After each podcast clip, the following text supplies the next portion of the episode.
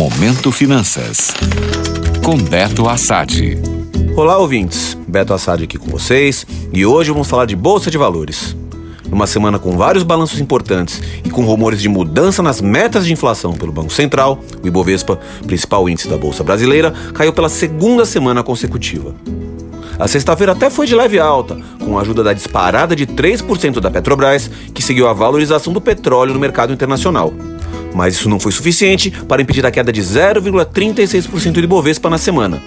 No ano, o índice vai caindo 1,51%.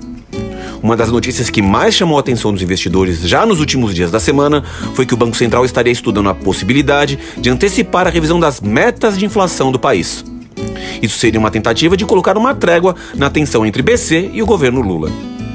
Parte do mercado parece não ter gostado muito, dando recado na quinta-feira com uma forte queda da bolsa e uma alta na mesma magnitude no dólar. Fica claro que o mercado prefere um Banco Central mais independente no combate à inflação e que a resposta vai ser dura caso o governo federal realmente tente reverter a autonomia da autarquia. Na minha opinião, nossa taxa de juros realmente está alta. Mas mesmo neste patamar, a inflação ainda continua trabalhando um pouco acima do esperado, razão pela qual o BC vem postergando a diminuição da Selic.